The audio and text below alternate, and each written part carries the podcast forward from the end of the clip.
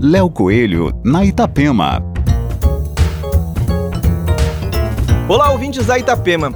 Os participantes da terceira edição da Confraria Itapema, que será realizada no dia 26 de novembro, vão compartilhar os sabores de pratos elaborados pelo chefe Lucas Guinley. O box gourmet, que já está à venda, será entregue diretamente na casa de quem participar. Dessa vez, o evento terá duas versões. Uma com ingredientes para um risoto de filé ao molho fungo e gorgonzola, e outra versão será vegetariana, com insumos para um risoto caprese.